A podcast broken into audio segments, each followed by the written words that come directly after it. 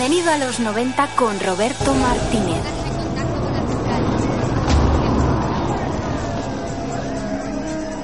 Antiguamente la gente creía que cuando alguien muere, un cuervo se lleva su alma a la tierra de los muertos.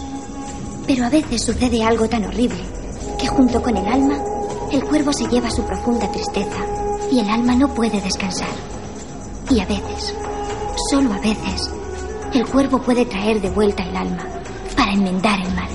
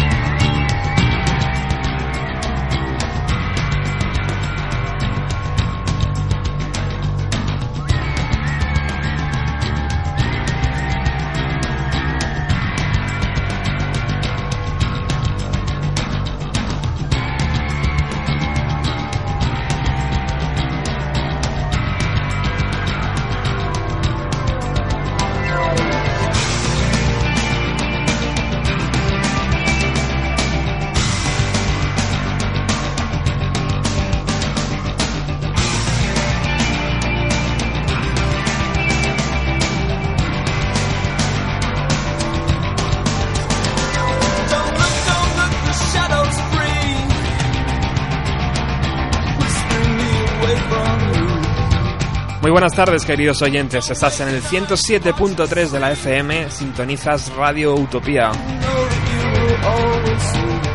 Nos estás escuchando a través de la FM o a través de nuestra página web www.radioutopia.es.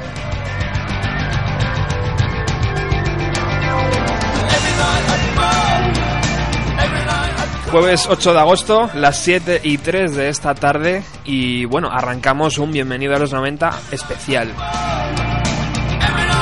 Especial porque vamos a tener la ayuda de Ángel Agudo, ya sabéis, él ha estado aquí hablando de vida y milagros de Quentin Tarantino y de cómo películas, eh, la película Matrix eh, revolucionó la, forma de ver y de entender el cine. Y especial también porque vamos a tratar de una de mis películas favoritas.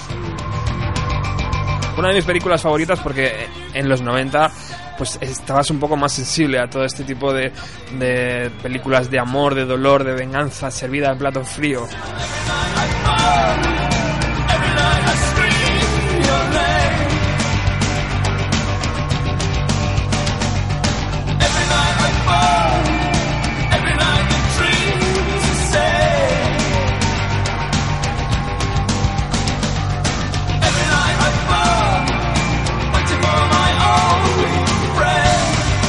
Y el hecho de preparar de nuevo el programa ha hecho eh, que eh, tanto Ángel como yo volvamos a ver la película y nos demos cuenta de que, oye, no está tan mal.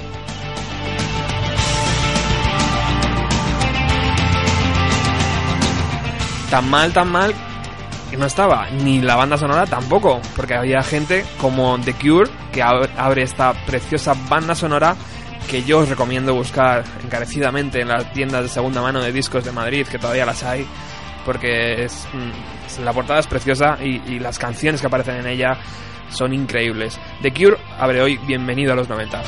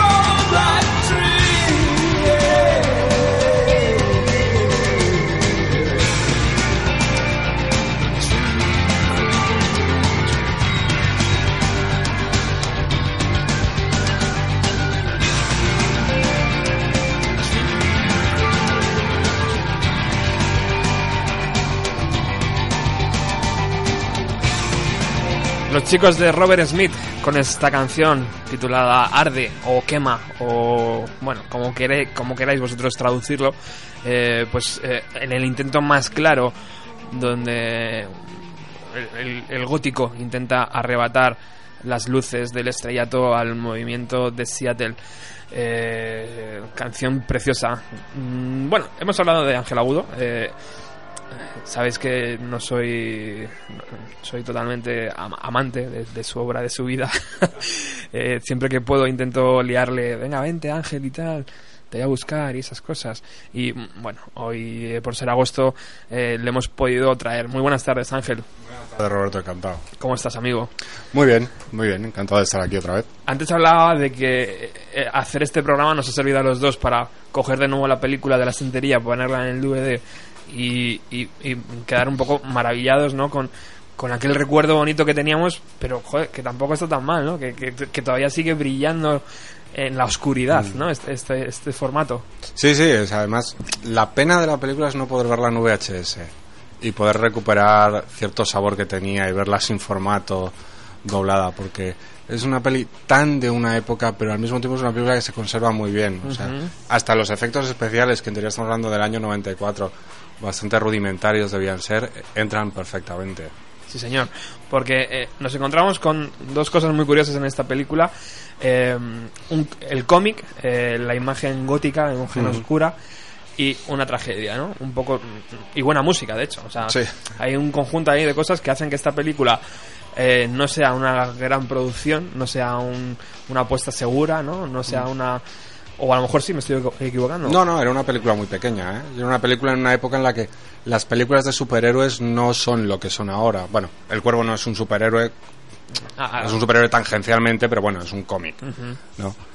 Pero sí, sí, era una, estamos hablando de una película muy, muy pequeñita, hecha en un momento determinado, con un actor muy especial al que ahora recordamos como un actor de culto, pero que en esa época no era, vamos, ni una milésima parte de lo importante que es ahora. Súper interesante. Estamos hablando de, Brandon Lee, eh, el hijo del mítico Bruce Lee, eh, que evidentemente él venía de hacer papeles un poco pequeños, ¿no? Un poco que todavía no, no, era la estrella que él pretendía ser ni que sus agentes querían que fuera, ¿no? Sí, vamos a ver, Brandon Lee había tenido como pequeños papeles muy secundarios en cosas, salía en una TV movie de Kung Fu, o sea, es un chino que daba patadas, ¿no? Y un chino guapo, ¿no? Un chino guapo, un chino, norteamericano, ¿no? O sea, ya su padre era americano, pero su madre era norteamericana de, vamos a decir, de, de etnia blanca anglosajona, ¿no? Y, y es eso, él había hecho alguna había hecho una película Little Tokyo Ataque Frontal con Top Langren, había hecho Rapid, es decir, era en esa época de los Top Langren, de Michael Dudikoff, Steven Seagal, él era como el chino guapo que daba patadas. Pero desde luego no la vida no le hubiese tratado tan bien como le ha tratado la muerte, por decirlo de alguna forma. Muy bien. Imagino que el apellido le abría muchas puertas, ¿no? Y el hecho de ser el hijo de quien era también eh, era fácil, ¿no? conseguirle unos papelitos para poder luego colocarle en esta producción pequeña, pero que ya era la, la llama, ¿no? O sea, ya, era la parte fundamental de la película. Estaba colocado en, el punto de mira, nunca mejor dicho. Sí. eh, no, vamos a no olvidemos que una de las cosas más grandes... Hay dos, solo hay dos actores en la historia del cine que tienen un género propio. O sea, uno es Alfredo Landa con el landismo y otro es Bruce Lee con la Lee Exploitation. O sea, cuando aparece Bruce Lee, aparecen un mogollón de chinos que dicen que es en Lee y entonces hacen películas y en las carátulas pone Bruce Lee, pero eh, Lee escrito L-I, ¿no? Es decir, de repente Brandon Lee es como el actor perfecto para la Bruce Protection porque es el hijo del, del original. Entonces, es una imagen muy fácil de explotar. Algo tiene que ver. Bueno, luego vamos a entrar en, en, la, en la faceta trágica de la película, en el momento donde una bala misteriosa aparece y, sesga la vida de, de, este muchacho de 28 años, creo recordar. Y, pero bueno, Ángel, cuéntanos un poco de dónde viene el cuervo, mm, de dónde viene esa imagen grotesca, negra, ese poder, ese... Cuéntanos. El cuervo, el cuervo ya viene de una historia muy trágica en sí misma, que es la de el dibujante James O'Barr. Por cierto, eh, no lo sé muy bien, pero era músico también y tenía algo que ver con Trent Reznor, que, que, de alguna forma la música ya está en toda la, la génesis de esta historia. Es un tipo al que en 1978 su novia muere en un accidente de tráfico a causa de un conductor borracho. Vaya. eh, para curarse en salud, olvidar sus problemas, eh, Ovar se alista en los marines y estando destinado en Berlín, parece que lo que hacía en Berlín era ilustrar manuales de guerra. Eh, se le ocurre esta historia, ¿no? Porque ah, me tengo que poner 30 segundos como profesor de literatura, las gafas de profe de literatura, porque eh, de hecho en El Cuervo está la raíz misma del gótico. O sea, quien no lo sepa, El Cuervo es un poema de Edgar Allan Poe, de Raven, que es lo que escribe Poe cuando muere su, amada Virginia, en la cual eh, hay un tipo sentado entre un cuervo y el cuervo dice aquello tan repetido de Nevermore, nunca más, nunca más volverás a ver a tu amada. Entonces James O'Barr se inspira en la leyenda de The Raven para construir The Crow. The Raven y The Crow no es exactamente el mismo tipo de cuervo, o sea, hablaríamos de de un cuervo como tal lo conocemos y de una urraca o algo parecido. Primos hermanos, ¿no? Sí. Y entonces que James O'Barr hace la misma operación, o sea, realmente es un homenaje a, a Edgar Allan Poe en el cual es una pareja es asesinada y él vuelve de la tumba para vengarse de, de, quien le han de los que le han asesinado, vamos. Pero todo está conectado con la, la muerte de la, de la persona querida, que, que es la, la, raíz misma del gótico. O sea, no hay nada más gótico en la vida que rescatar a tu amada de las fauces de la muerte. Total. Y ese cómic, imagino que tiene un tirón. Bueno, tiene gran tirón, ¿no? Para poder llevarlo luego a, sí, a la gran pantalla. Es un éxito absoluto de ventas está en una época muy dada a estas cosas y el cómic es un absoluto un absoluto hit muy bien eh, háblanos del director Ángel eh, ¿por qué eh, Proyas se mete a, a, conducir esta historia? ¿por qué cree que es una apuesta donde va a conseguir un éxito? y sobre todo ¿por qué la figura de Brandon Lee? Proyas es un director rarísimo o sea, hay que empezar por ahí ¿no? es para empezar, es un, es, nació en, Egipcio, en Egipto y se crió en Australia, lo cual ya te hace ser bastante rarito en la vida, ¿no? En su vida ha dirigido vídeos para INXS, eh, Sting, Crowded House, o sea, es un tipo también bastante ligado a la música, ¿no? Y El Cuervo es su primera gran película en, en Hollywood. Y El Cuervo tiene un cierto toque autoral que tendrán otras películas de Proyas, como puede ser Dark City, ¿no? Eh, la carrera de Proyas se pierde absolutamente, o sea, se disuelve como un azucarillo y en los últimos tiempos nos lo hemos encontrado en cosas tan marcianas como Yo Robot. Con Will Smith. Exactamente, o sea, que señales del futuro con un Nicolas Cage que ya tenía implantes de la calvicie, o sea, una cosa bastante tremebunda. Pero bueno, en ese momento eh, Proyas es uno de los directores más famosos del mundo. ¿eh? incluso me atrevería a decirte que un poco a la altura de Quentin Tarantino, Kevin Smith, ¿eh? o sea, está... Eh, Proyas juega en esa liga, uh -huh. pero bueno, tiene una caída como también la tiene Kevin Smith, o sea, el único de esa generación, ya lo hablamos un día, que no se mete la castaña es, es el propio Tarantino. Uh -huh. Y bueno, pues entra en esta adaptación hecha no con demasiado dinero, en la cual dos años antes de, del estreno ya se había conseguido filmar a, a Brandon Lee como estrella, y bueno, a partir de aquí la película es un éxito de taquilla brutal. Pues las cosas que ya conocemos. Y la carrera de Proyas termina de dar un subidón brutal. Esto le permite hacer Dark City, que es una de sus grandes películas. ¿no? Antes te decía que es un tipo muy ligado a la música. Dirigió una película en el 2002 en Australia uh -huh. llamada Días de Garaje. Que, ¿Qué recomiendas? Sí, que recomiendo encarecidamente. Es una película bastante desconocida, pero habla mucho de, de la época de la música indie en Sydney, de las bandas de hecho, casi no parece una peli suya. O sea, él es como un director gótico, oscuro, con, con, un poco como el Guillermo del Toro del principio. Y esta es una película muy, muy luminosa, muy exterior día, con, uh -huh. con chicas guays que tocan la guitarra. Bueno, también hay chicas guays en el cuervo, antes lo hablábamos, ¿no? La, sí. la niña del patinete que aparece al principio es muy uh -huh. guay. Sí, sí. Bueno, igual de guay, igual de, de oscura y de luminosa a la vez, es la banda sonora. Eh, tiene maravillas eh, la película salió en 1993, 94, 94. Eh, y tiene maravillas como eh, el movimiento Seattle con estos Stone Temple Pilots que estaban sonando de fondo, pero también en movimientos góticos con The Cure y con sonidos mmm, industriales, metaleros, un poco más intensos. Así que vamos con uno de los eh, grandes, con Trent, Trent Reznor, que antes hablaba Ángel, que conocía a, ¿a quién era? El, el, al dibujante. Al dibujante, ¿no? Vamos a disfrutar eh, de esta canción, que es una versión, ahora os contaremos.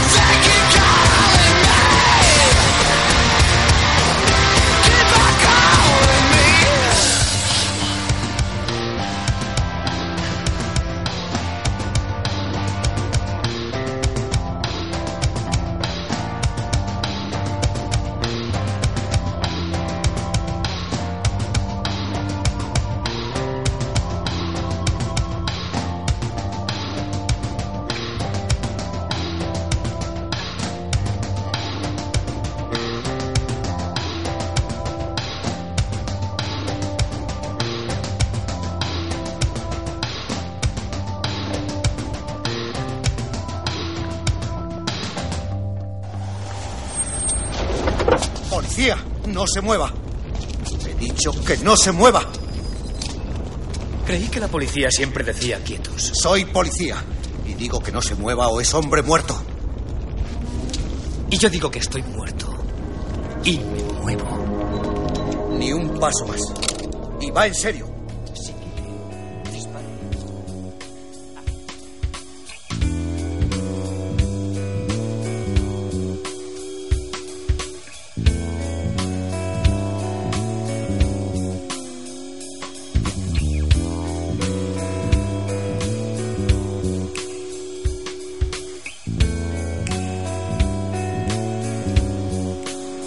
Sigues en el 107.3 esta tarde de glorioso verano. Estás aquí en Bienvenido a los 90. Hoy estamos hablando sobre la película El Cuervo.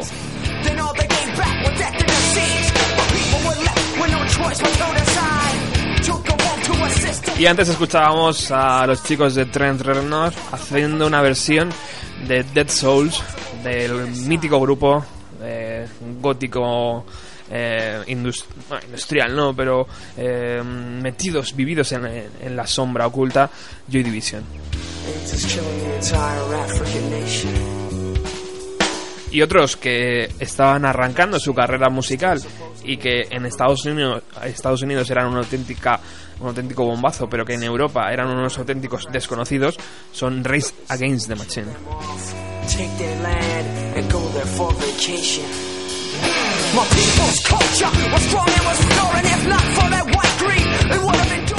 Que grabaron esta canción llamada Darnex para esta banda sonora en exclusiva. Eh, antes eh, los músicos eran así de comprometidos. Un tema que, que estaba en su demo, en su maqueta, que la banda movió por diferentes discográficas, pero que regrabaron para esta banda sonora.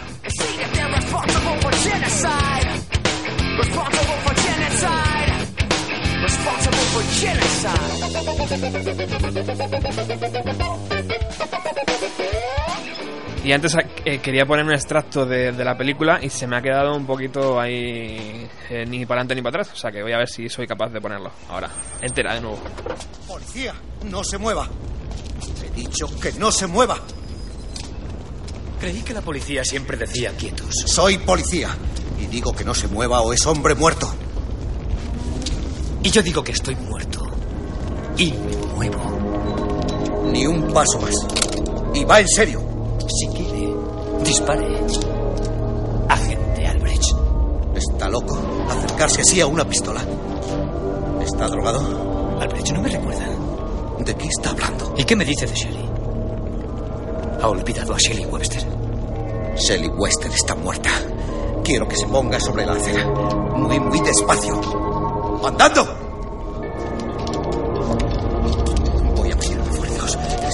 Demasiado raro para mí. Pues todavía hay más. ¿Conoce a alguien llamado Tiber? Tenía un amigo que no debería haber jugado con cuchillos. ¿Le gusta el abrigo? Usted ha matado a Tintín. Estaba muerto ya. Murió hace un año. Murió en el momento en que la tocó. Todos murieron, aunque no lo saben aún. ¡Apártense de ahí!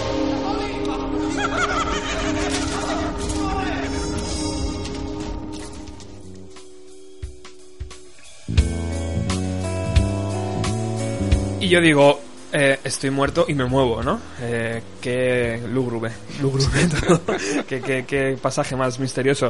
Eh, increíble, ¿no? La, bueno, la adaptación al castellano eh, os, hace también una clara idea de, de, la conversación de este actor que yo te decía, este sale en los cazafantasmas, Exactamente, es Wilson, el, el policía. cazafantasmas. Eso es. bueno, pues hablábamos de Rage Against the Machine y de su canción que está sonando de fondo y creo que es el momento Ángel de hablar de Brandon Lee de la familia Lee no de, de, la desgracia que, que, el padre e hijo hijo y padre han mm. tenido en esto del cine. Sí la, la maldición lo que se conoce como la maldición de los Lee no eh, sí vamos a ver Brandon tiene ocho años cuando cuando muere su padre no supongo que todo el mundo lo sabe, lo sabe.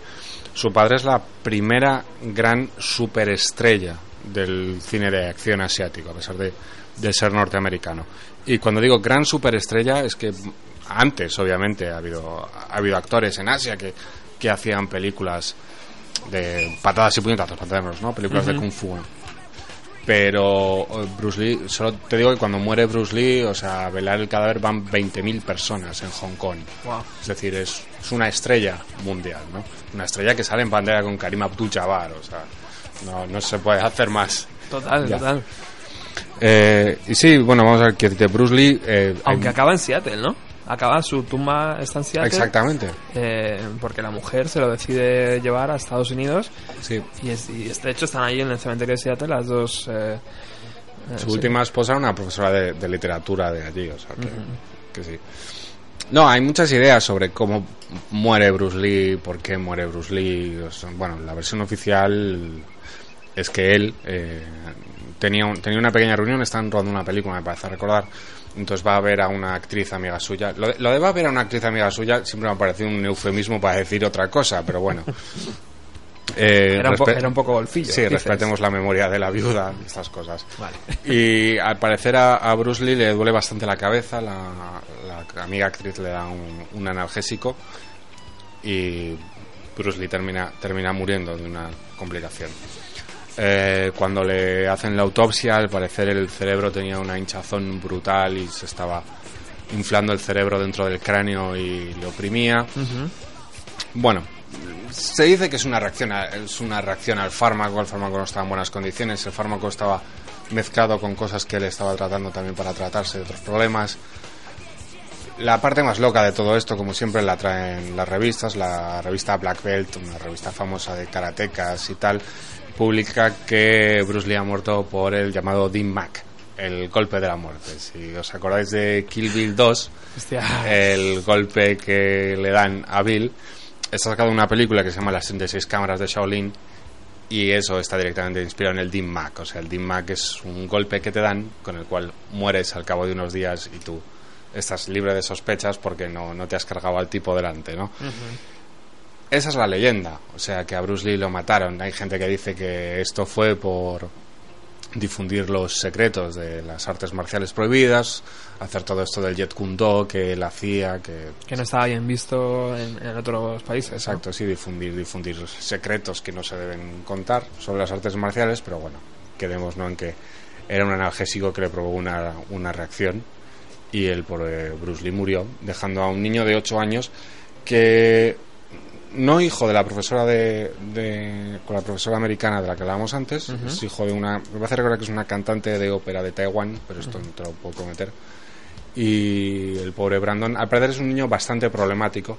Se termina abriendo en el mundo, abriendo paso en el mundo del cine, antes hemos hablado, haciendo papeles en la Team Movie de Kung Fu, haciendo pequeños papelitos, y en el año 92 le llega su su gran oportunidad filmando el papel de Eric Draven en El Cuervo. Eh, la segunda parte de La Maldición de los Lee viene aquí, o sea, rodando una escena. Eh, uno de los actores, Michael Massé, que desde entonces está bastante traumatizado por esta situación, empuña el arma para dispararle y cuando dan el corten, Brandon Lee no se levanta del suelo. Dentro de la pistola había una bala de verdad entre las balas de fuego. Al parecer la historia es que la película habíamos dicho es una película de muy bajito presupuesto, entonces el equipo había comprado balas de verdad para vaciarlas de pólvora. Las balas de verdad son más baratas que las de fogueo y mientras las vaciaban habían estado jugando con la pistola, posiblemente incluso disparando con ella, de forma que una bala se había quedado alojada en la recámara sin que nadie la supiera. Eh, el resto de las balas estaban vaciadas ya de pólvora, pero quedamos en que dentro de la recámara queda una bala de verdad. Eh, como seguimos en una película de bajo presupuesto, ese día al llegar al rodaje el maestro armero es bastante novato y revista las balas de fogueo, pero no se le ocurre mirar dentro de la recámara. Con lo cual cuando Michael Massey empuña la pistola eh, rodando el plano, sube una bala de fogueo que al apretar el gatillo empuja la bala de verdad y a Brandon Lee le atraviesa el cuerpo llega con vida al hospital, muere al cabo de un tiempo y se convierte en una absoluta estrella de culto. O sea, te decía antes que la vida le ha tratado, que la muerte le ha tratado mejor de lo que le hubiese tratado la vida. O sea, Brandon Lee no era tan buen actor, no era alguien tan interesante más allá de ser el hijo de Bruce Lee. Pero la vida le ha puesto como una especie de, James Dean del cine de acción, ¿no? Incluso su muerte provoca que la película sea un éxito de taquilla, así que luego hablamos de eso y de cómo los Weinstein ponen sus garras sobre ella. Y no solo es eso, es que cuando él muere quedan dos meses para que se estrene Dragón, la vida de Bruce Lee, un biopic que había hecho sobre la vida de su padre, e incluso su propia muerte consigue que, que Dragón, la vida de Bruce Lee, sea un éxito de taquilla, ¿no? Una historia desgraciada del Hollywood más oscuro y del Hollywood en el que peor se hacen las cosas, una cadena de accidentes que terminó con la vida de este actor. La maldición de los Lee, Ángel, ¿ha, ha habido problemas con otras armas en otras películas? ¿Ha habido que tú recuerdes así de pronto de accidentes con armas de, que no deberían estar cargadas y de repente aparece una bala mágica? No, hombre, ha habido problemas siempre con explosiones que queman actores. Yo recuerdo aquí en, en España hubo un accidente bastante importante en el rodaje de Perdita Durango, de la extra iglesia. O sea, esas historias siempre ocurren.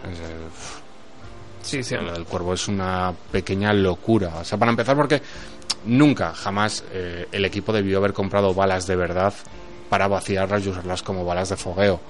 O sea, la, negligencia viene desde ese punto ya y se van acumulando hasta esto. O sea, es muy difícil que algo, que algo así suceda, pero bueno. Y totalmente libre de culpa cualquier persona de, de producción. O sea, no hay ningún culpable eh, señalable, no hay nadie que puedas. De hecho, esto. O sea, esto que te cuento es la tesis de la policía. O sea, ni siquiera nadie tiene la demostración de cómo acaba una bala ahí. O sea, esto no es. Hay un caso muy famoso en Hollywood y muy, muy triste que es el caso de Vic Morrow rodando La Dimensión Desconocida.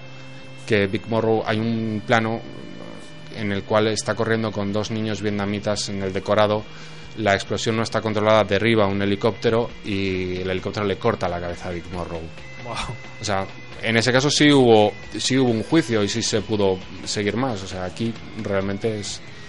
Nadie sabe exactamente qué pasó, cómo acabó esa bala y por eso es la maldición de los Lee. O sea, a lo mejor la misma secta oculta que se encargó de asesinar a, Bruce regresó tiempo más tarde para matar a, Brandon.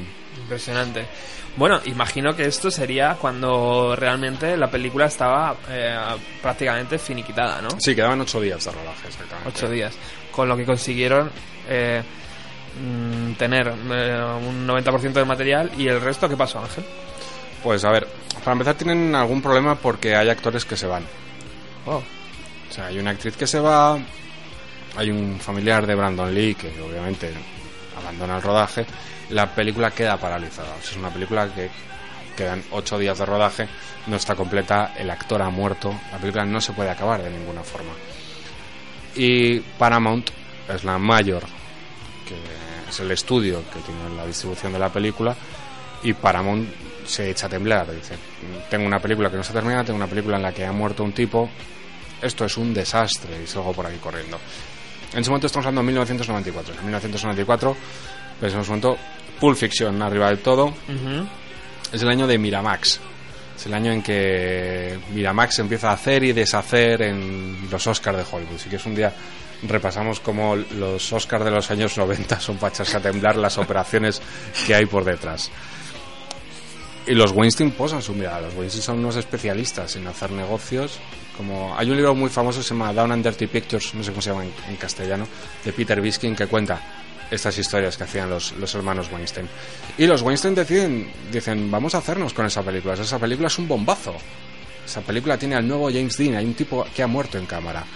Eh, echan cuentas de cuánto cuesta terminar la película, son 8 millones de dólares, y los meten. La película lo que hay que hacer es coger a otro actor, rodar con él, sustituirle la cara en algunas ocasiones, en un proceso bastante, bastante pionero para, para los efectos digitales, ¿no? Que, es verdad que dos años antes los efectos han metido un vuelco con Parque Jurásico por hacer dinosaurios y tal, pero no es la misma operación, o sea, coger un rostro humano, recortarlo.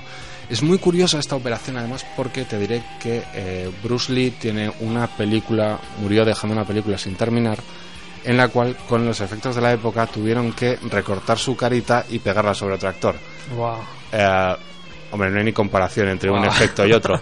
Pero es muy curioso que la maldición de los Lee llega a ese punto, a que la última película de los dos hay que recortar su cara. En un caso mecánicamente con tijeras sobre un fotograma y en otro caso con un Silicon Graphics del año 94. No me puedo imaginar cómo queda eso de recorte.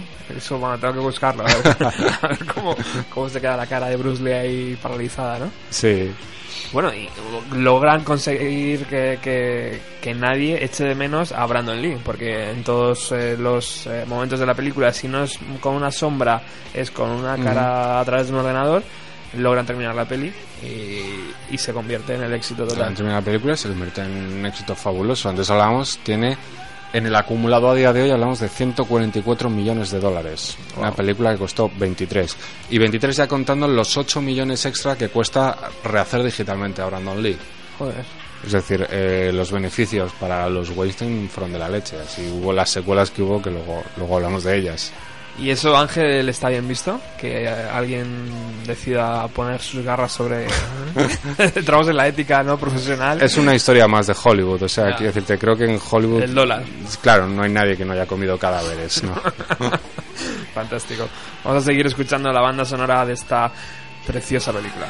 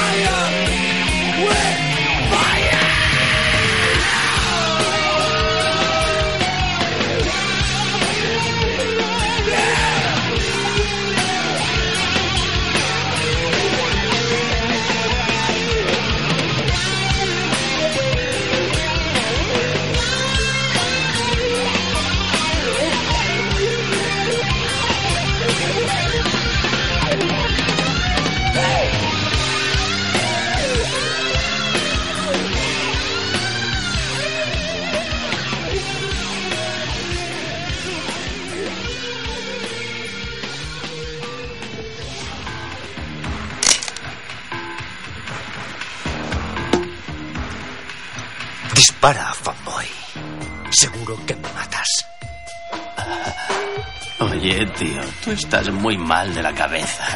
¿Te has mirado en el espejo? Necesitas la ayuda de un profesional, ¿sabes?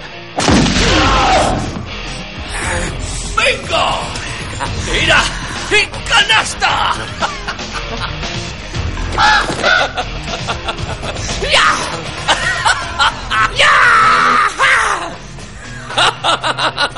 ¡Santo Cristo!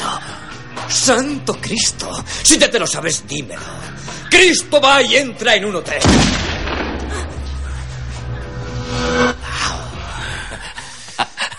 Tres clavos le da al posadero y le pregunta.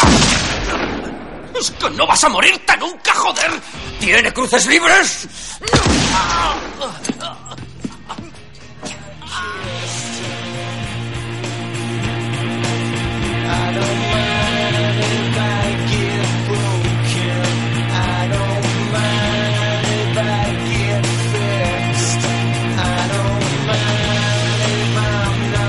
Hemos pasado por Race Against the Machine, hemos pasado, ha abierto el programa de Cure, hemos pasado por Stone Temple Pilots, por eh, Nights in Nails, eh, hemos pasado por la Rolling Man, que acaba de sonar, y estamos escuchando The Jesus and Mary Chains.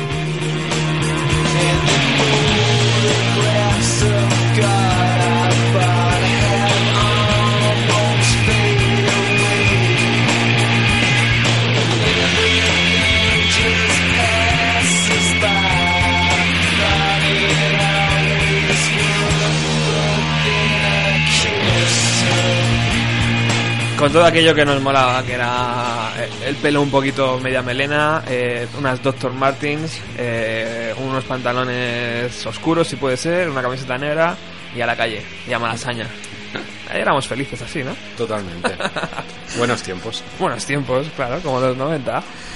Eh, bueno, Ángel continúa ilustrándonos sobre sobre el cine noventero, sobre el, el cuervo, no sé, no sé qué es lo que querías comentar ahora sobre no, bueno, te iba a decir que eh, antes me he equivocado.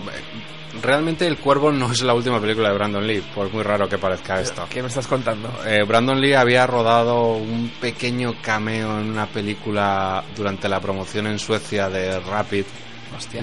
sale un momentito y la película nunca se había estrenado. Eh, se estrenó en el año 2000 y de forma que Brandon Lee, seis años después de muerto, estrenó su última película. Es una aparición muy pequeñita, pero en aquel momento tenía, tenía bastante gracia. Joder. Que se hubiese quedado un trabajo de Lee sin estrenar y, volver a recuperarlo. Qué cosas del cine. Sí, para mí, te decía, El Cuervo es la película que hubiese sido Blade Runners en lugar de hacerle la banda sonora a Vangelis y se lo hubiese hecho Pearl Jam. Es decir, es una película que tiene mucho que ver con ese tono y realmente es una de los poquísimos ejemplos de cine grunge que, que existe. Es muy curioso que en los años 90 el grunge no acaba de, de entrar en el cine. Para mí hay una diferencia fundamental y es la edad de los directores. Que los, las estrellas de la música, los, los chicos que salían de Seattle, eran mucho más jóvenes que los directores de cine del momento, ¿no? Incluso. Y aunque es verdad que hay un eco, es decir, tenemos el grunge y tenemos el indie americano de los Tom DiCilio y esta gente, no terminan de cuajar, ¿no? Yo creo que de hecho solo se me ocurren dos películas realmente conocidas de grunge, que es eh, El Cuervo y la más famosa que es Solteros de Cameron Crowe, que es el que luego hizo el documental de Pearl Jam y es esta peli donde salían Pearl Jam, Chris Cornell, con Bridget Fonda, una película muy guay, ¿no? Luego había otra cosa que se llamaba The Nuna Tapes, no sé si te acuerdas, que era un falso documental sobre Alice in Chains. Sí. sí, Pero ya, ahí se acaba, ¿no? O sea, luego puedes encontrar pequeños ecos, yo qué sé, me acuerdo de... Mm, Reality Bites puede ser, ¿no? Reality Bites, pero Reality Bites está un poco... Pero sí, es... Fuera de onda, pero sí un poco... Son cosas raras, ¿no? No sé, me acuerdo Hackers, por ejemplo, ¿no? Que es una peli que como que no tiene nada que ver con el grunge, pero de repente las camisas de cuadros, las Dr. Martins, o sea, te dice que algo está pasando en el mundo, pero no es una película sobre uh ¿no? O en Beautiful Girls, ese tipo que llega a su pueblo ahí perdido y todo es triste y sus amigos están como alienados. Pero es muy, muy difícil de repente coger la historia del cine y darte cuenta que pasó un huracán por la música desde Seattle que era esto, ¿no? verdad. ha quedado casi. Es verdad, totalmente cierto. Mm. Eh, Ángel, ¿qué pasó eh, con las eh, Cuervo 2, 3, 4, 5, 6, 7, 8, no sé cuántas han hecho? ¿Qué ha pasado? ¿Por qué ninguna ha sido tan, tan capaz de generar expectación y por qué han pasado sin pena ni gloria, eh, incluso contando con grandes caras, ¿no? Sí. Como Kristen Dance, me suena, en alguna de Exactamente. aparece y, y fíjate, y, Y de hecho, el cuervo llegó a ser Edward- Edgar Furlong. Quien no recuerde, Edgar Furlong era John Connor en Terminator 2. fíjate, O sea, un actor que ahora pesa ocho veces lo que entonces, pero que era como una estrella para las adolescentes. Pues porque básicamente son películas de explotación. O sea, son películas en las que a nadie le interesa que la película salga bien, en la que el cómic ya ha quedado tan atrás.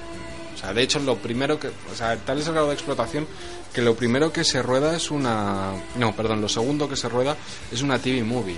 Es una película directa para televisión sobre, sobre el o cuerpo. sea, no pasa ni por la gran pantalla. No pasa ni por la gran pantalla. Sí pasa eh, justo antes eh, de Crowd, eh, El Cuerpo, perdón, Ciudad de Ángeles con Vincent Pérez. Recuerdo que por esa época nos hacía mucha gracia que el heredero de, de Brandon Lee fuese un francés de origen español. Pero bueno, Vincent Pérez también nunca fue nada en la historia del cine como... como Hizo lo que pudo. ¿no? Como, Exactamente. como aquel que dice. Como Eric Mabus, o sea, que también fue el cuervo y es un actor hiper desconocido. Son malas, son malas a rabiar. O sea, yo creo que lo único gracioso de todas ellas es que en la segunda sale Iggy Pop. Lo único destacable, ¿no? Pero ¿por qué tanta insistencia en, en el género? O sea, es como muy repetitivo, ¿no? Eh, vamos a hacer otra y otra y otra. Pero si ninguna sale bien, caballero. sí, pero- no invierta aquí. Pero bueno, de una forma supongo que es nostalgia intentar darle a la gente algo que, que fue muy importante en su vida en los años 90. O sea, El Cuervo fue una película con un impacto cultural bastante gordo, ¿no? Entonces, eso es una película de explotación, o sea, intentar apoderarse de un elemento gastándose lo menos posible para obtener el mayor de los beneficios, ¿no? Supongo que es eso, y también, bueno, pues algunas de las últimas del Cuervo, la última se hizo en 2005, ya estaban pillando un poco esta onda de cine basado en cómics que lo estaban petando. Pero bueno, es estúpido. O sea, yo no- son películas que nunca deberían haber existido. Lo que sí estaba muy bien de la segunda parte de Ciudad de los Ángeles, Ciudad, Ciudad de Ángeles. Ciudad de Ángeles. era eh, de nuevo la banda sonora. Desde luego llegaba tarde, porque los que no estaban en la primera banda sonora, estar en esta segunda era como, bueno, eh, vamos a asegurarnos estar en una gran producción, que vamos a, seguro que triunfa, y que luego no fue así. Pero bueno, había grandes canciones, estaba por supuesto Iggy Pop, y estaba eh, una señorita llamada P.G. Harvey.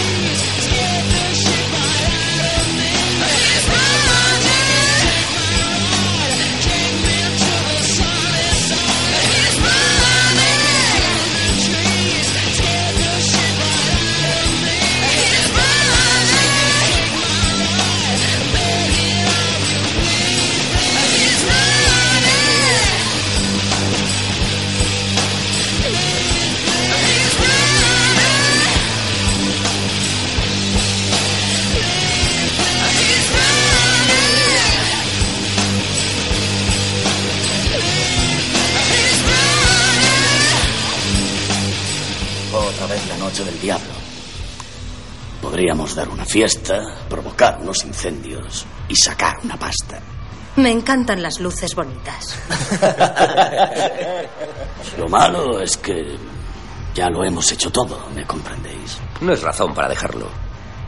Es la mejor razón para dejarlo. La única razón. Un hombre tiene una idea. La idea atrae a otros. Piensan igual. La idea se extiende y la idea se convierte en una institución. ¿Cuál era la idea? Eso es lo que me preocupa, muchachos. Pero os diré que cuando solía pensar en la idea, se me dibujaba una sonrisa en la cara. Pero caballeros, la ambición es para aficionados. Desorden, caos, anarquía. Eso sí que es divertido. ¿Y la noche del diablo qué? ¿Qué pasa? Yo fui el que provocó el primer incendio en esta puta ciudad. Y antes de darme cuenta, todos los bocazas me estaban imitando. ¿Sabéis lo que hacen ahora? Felicitaciones para la noche del diablo. Ah, que es precioso. Sí. La idea se ha convertido en una institución, muchachos. Haremos otra cosa. ¿No quieres que provoquemos fuegos por toda la ciudad? No. Lo que yo quiero es que provoquéis un incendio de tales dimensiones que se fijen en nosotros hasta los dioses, ¿me comprendéis? Quiero que todos vosotros podáis mirarme a la cara una vez más y decir, ¡Esto sí que es divertido! ¡Hey, tú! ¿Cómo te llamas, Skank? ¿No sientes eso? Me siento como una lombriz en un anzuelo. Me siento como una lombriz en un anzuelo. Vaya, chico, tu mamaita debe de estar muy orgullosa de ti. ¿Cómo ha entrado eso aquí? Caballeros, ¡Es él! ¡Es él! ¡Suéltame! ¡Suéltame! ¡Suéltame! ¡Ah! ¡Suéltame! ¿Cómo que eres tú? eh? El vengador. El asesino de asesinos. Bonito disfraz. Pero te has pasado en el maquillaje. Solo le quiero a él. Pues no puedes llevar. Bueno, Veo que has tomado tu decisión. A ver cómo la pones en práctica. ah, ya esto empieza a ser muy aburrido. ¡Matadlo!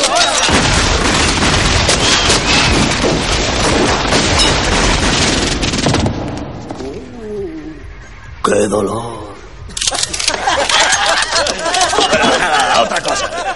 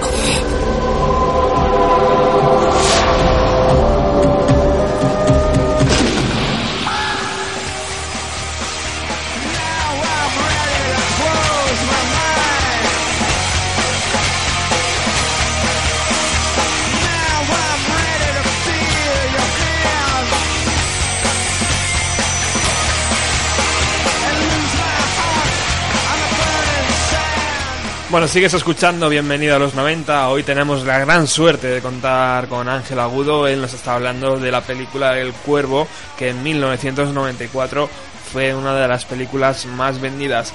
Eh, sabemos, Ángel, que próximamente puede haber un remake.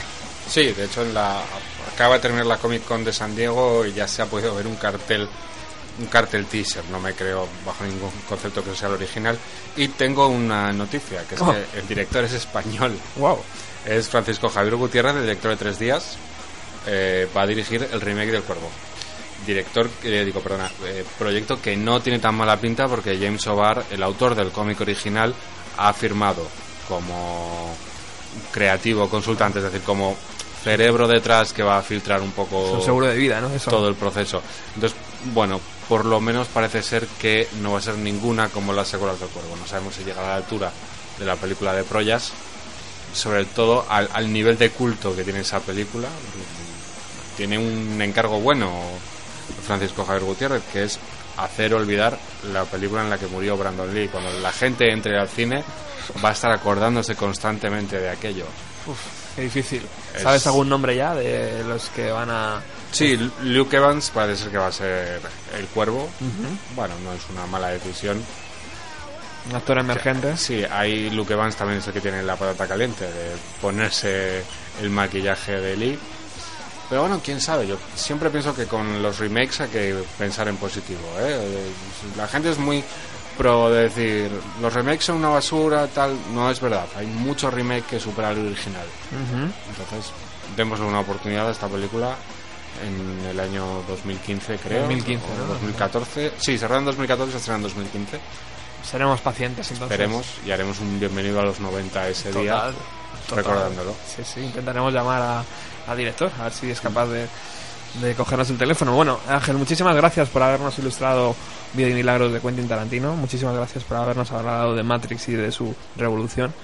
Y muchísimas gracias por estar aquí y hablando de una de mis pelis favoritas que ojalá hubiera visto contigo en su día. No, no, muchas gracias. Te tengo, tengo que decir que en el año 94 tenías muy buen gusto. Gente en el año 94 veía Forrest Gump Hostia. y tú veías El Cuervo. Muy bien. Así que estás invitado, es tu casa. eh, cuando quieras, eh, vuelve. Espero que no dejes tanto espacio de tiempo entre Sí, por favor. visitas. Eh, sabes que aquí se te aprecia. Y nos despedimos con una canción de esta banda sonora de la segunda película del Cuervo, eh, que la hace la viudísima del grunge, Courtney Love y su banda Hole, eh, que es una versión que yo antes estaba buscando. Ay, ¿de quién era esta canción? ¿De quién era esta canción? Pues es de Fleetwood Mac.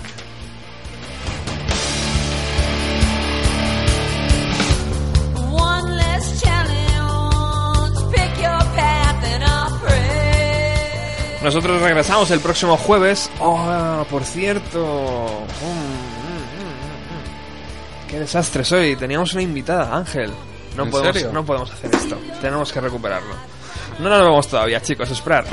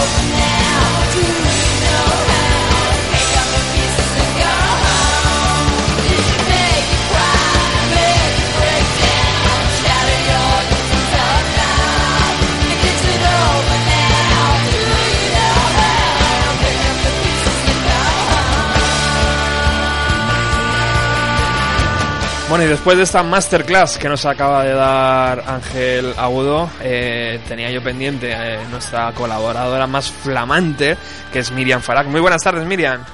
Muy buenas tardes, Roberto. Perdóname, pero es el calor. El calor eh, aquí en los estudios es abrumador y ya se me había pasado la hora y tú no me dices nada tampoco. Estás ahí. Sí, ¿verdad que sí? Estás en la piscina, ¿dónde estás? No, que va, estoy, estaba leyendo. Bueno, pues eh, todo tuyo. La, el 107.3 ahora mismo es tu dial. Pues a ver, la canción que os traigo es eh, de Cat Stevens. Adelante, sí, sí, yo la pongo de fondo mientras. Sí, vale. sí, sí, y bueno, yo creo que Cat Stevens no necesita mm, presentación porque yo creo que se sobra consigo mismo, pero aún así voy a dar algún que otro dato. Eh, nació el 21 de julio del 48 y es de madre sueca y de padre greco-chipriota. Y para mí, bueno, para mí es uno de los hombres más atractivos que hay, la verdad.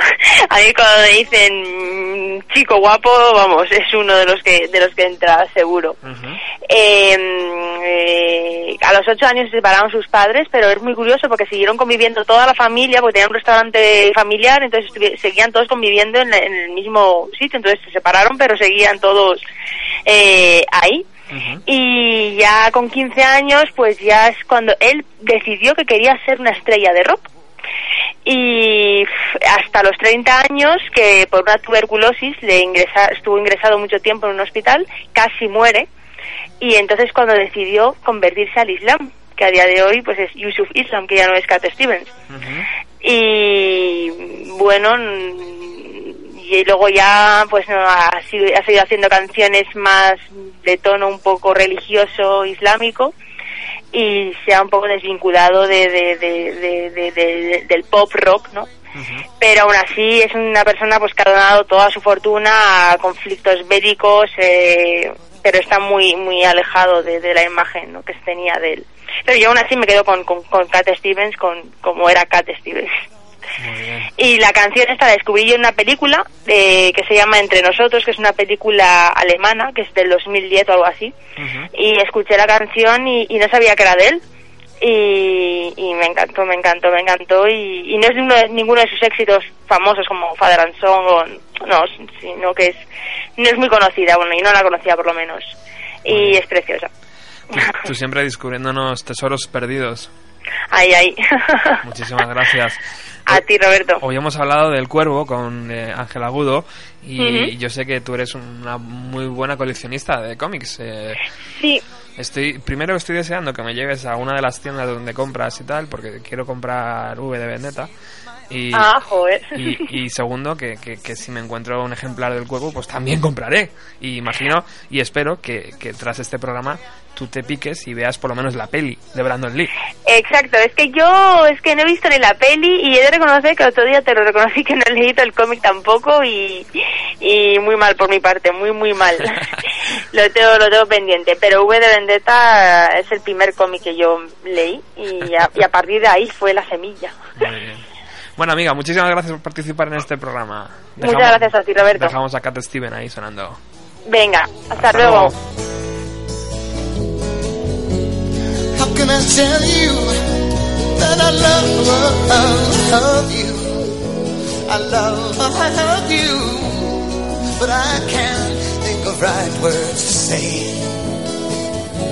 I long to tell you that I'm always thinking of you. Yes, I'm always thinking of you, but my words just blow away. Words just blow away it always ends up to one thing, honey, and I can't think of right words to say. Whoa, whoa, whoa, whoa. whoa.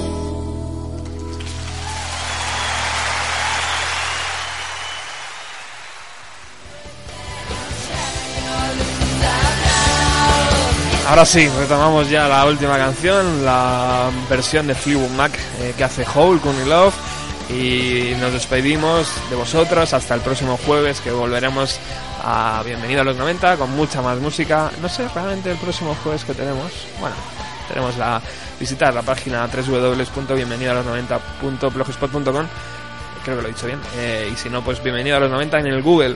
Ahí tenéis acceso a nuestros podcasts y sobre todo a este precioso programa que vamos a subir para todos aquellos que no habéis podido disfrutar en directo. Muchísimas gracias por estar ahí al otro lado.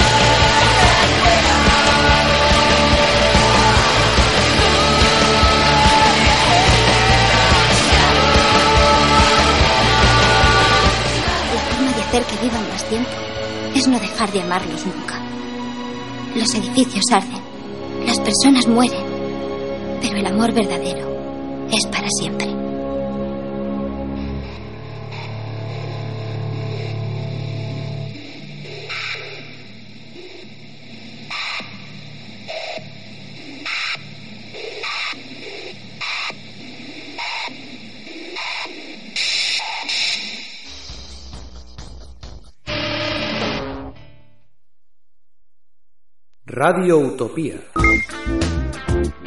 radioutopía.es. Búscanos en Facebook y síguenos en Twitter en arroba rutopía.